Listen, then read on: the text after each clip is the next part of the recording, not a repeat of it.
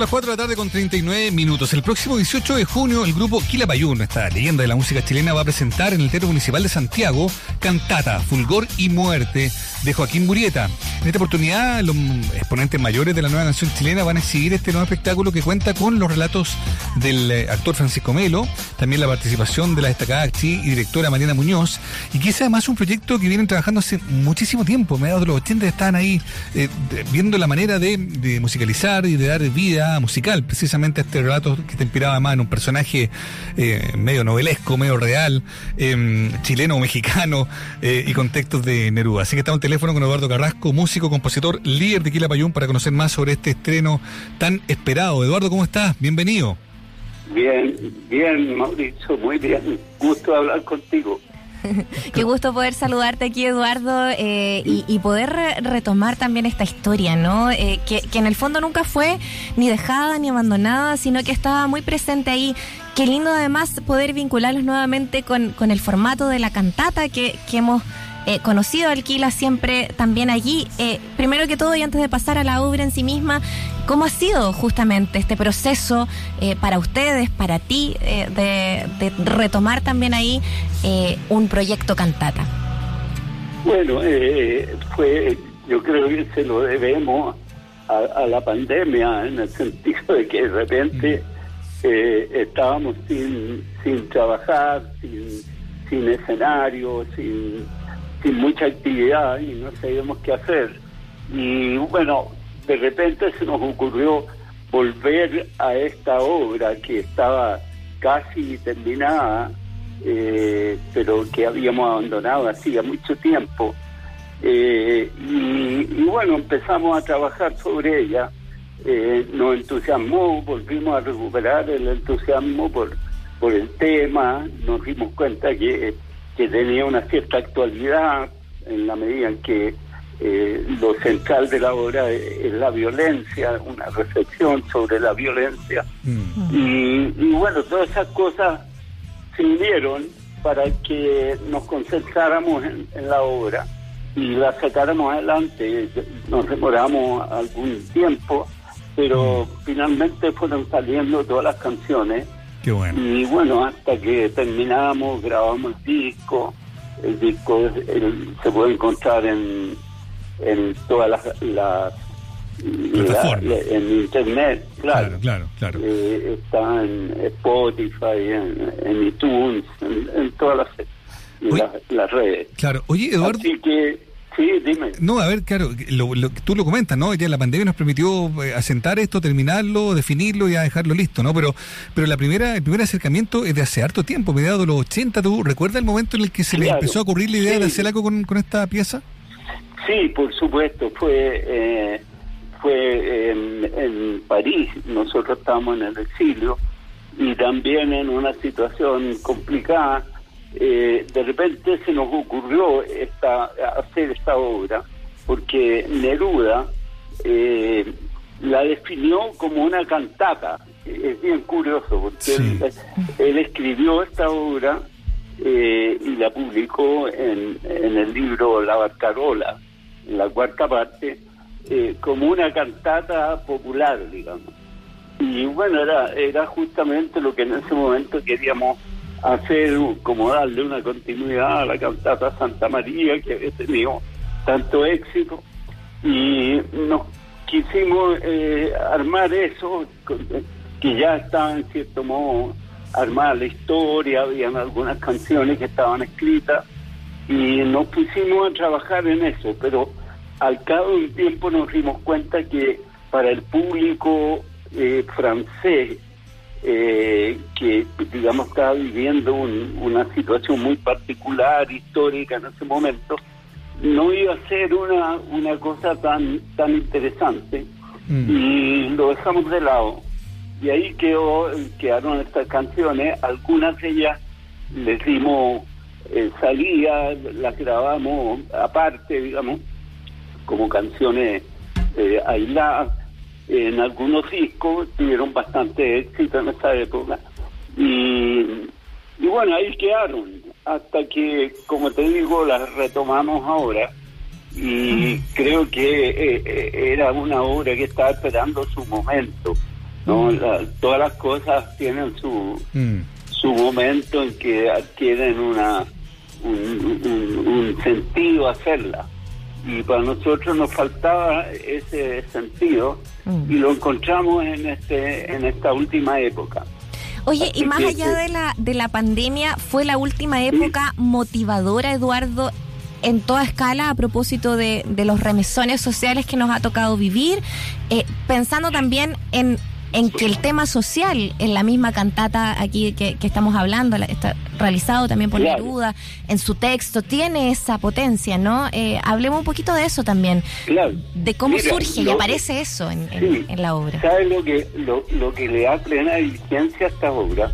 Es que Neruda, eh, que era muy hábil políticamente, eh, estaba, cuando la escribió, está en medio de una discusión que era la discusión central de aquella época, la discusión política, eh, de cuál era la vía para la emancipación, digamos, cuál, cómo, cómo se liberaba la, el, el, ciudadano, ¿no? Y las posturas eran o bien una vía pacífica, que era como la, vía de Allende, de la Unidad Popular, y una vía armada, que era la que proponía el Che Guevara y, y otros, otras gentes que estaban metidas en, la guerrilla. Entonces, eso era, era el tema, parecía, digamos, que la violencia, o sea, el camino de la violencia tenía plena legitimidad y era como la estrategia vencedora. Pero Neruda, que, que no era nada partidario de eso, quiso que, eh, no, no discutir directamente eso, porque no era su rol, pero escribió esta obra en la cual eh, de, o muestra que el camino de la violencia es un camino trágico, un camino que puede mm. tener mucha eh, justificación ética o incluso política cuando cuando la violencia tiene en el fondo una injusticia, ¿no es cierto?, que quiere reivindicar. Pero, pero eso no significa que sea una, una vía victoriosa, sino que todo lo contrario, como se enfrentan dos fuerzas muy desiguales, al final el que sigue el camino de la violencia está perdido.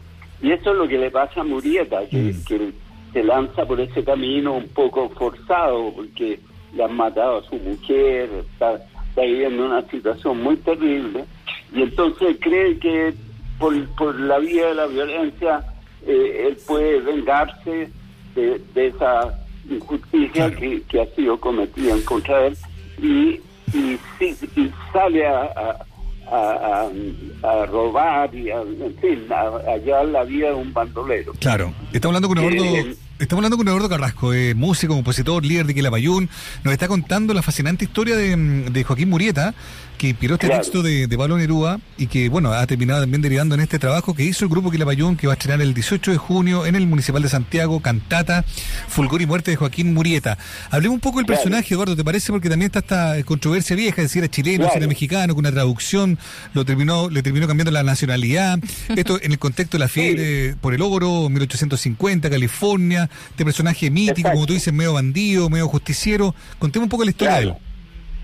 Mira, la, la historia de Murieta es esa. El, bueno, la versión de Neruda, que es una versión que, que no inventó él, sino que tomó de, de, un, libro eh, de, un, de un funcionario diplomático chileno eh, que se llama Carlos Molla, que no es Carlos Molla Lynch, que era su amigo en Madrid, sino que era su padre que tradujo la historia de este bandolero eh, eh, chicano y inventó, como el libro, eh,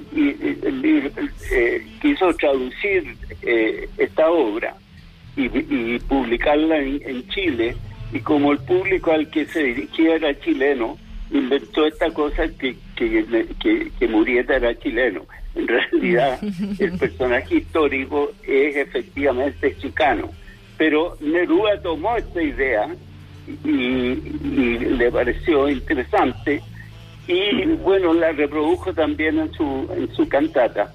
Eh, ahora, este, este bandido eh, se, se, casó, eh, según la historia que cuenta Neruda, se casó en, en el barco y llegó a California en busca del oro y se encuentra ahí con una situación terrible en que hay unos personajes como policiales, así que, que eh, son muy violentos y en un encontronazo matan a, a la mujer, a Teresa.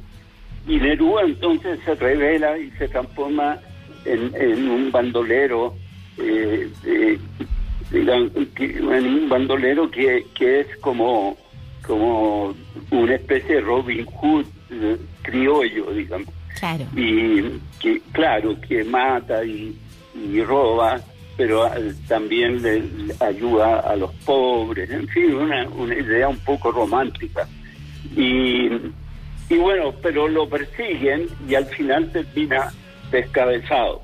Le cortan la cabeza y según, eh, según se ha podido constatar, eh, cuando le cortaron la cabeza, exhibían esta cabeza en los pueblos, ¿no? Los, la, la, había como esa, esos circos donde exhiben a la mujer barbúa y, y, y, el gran tipo que, que, es muy forzudo y que rompe cadenas, etcétera, eh, exhibían también en una especie de botella la, la cabeza de Murieta.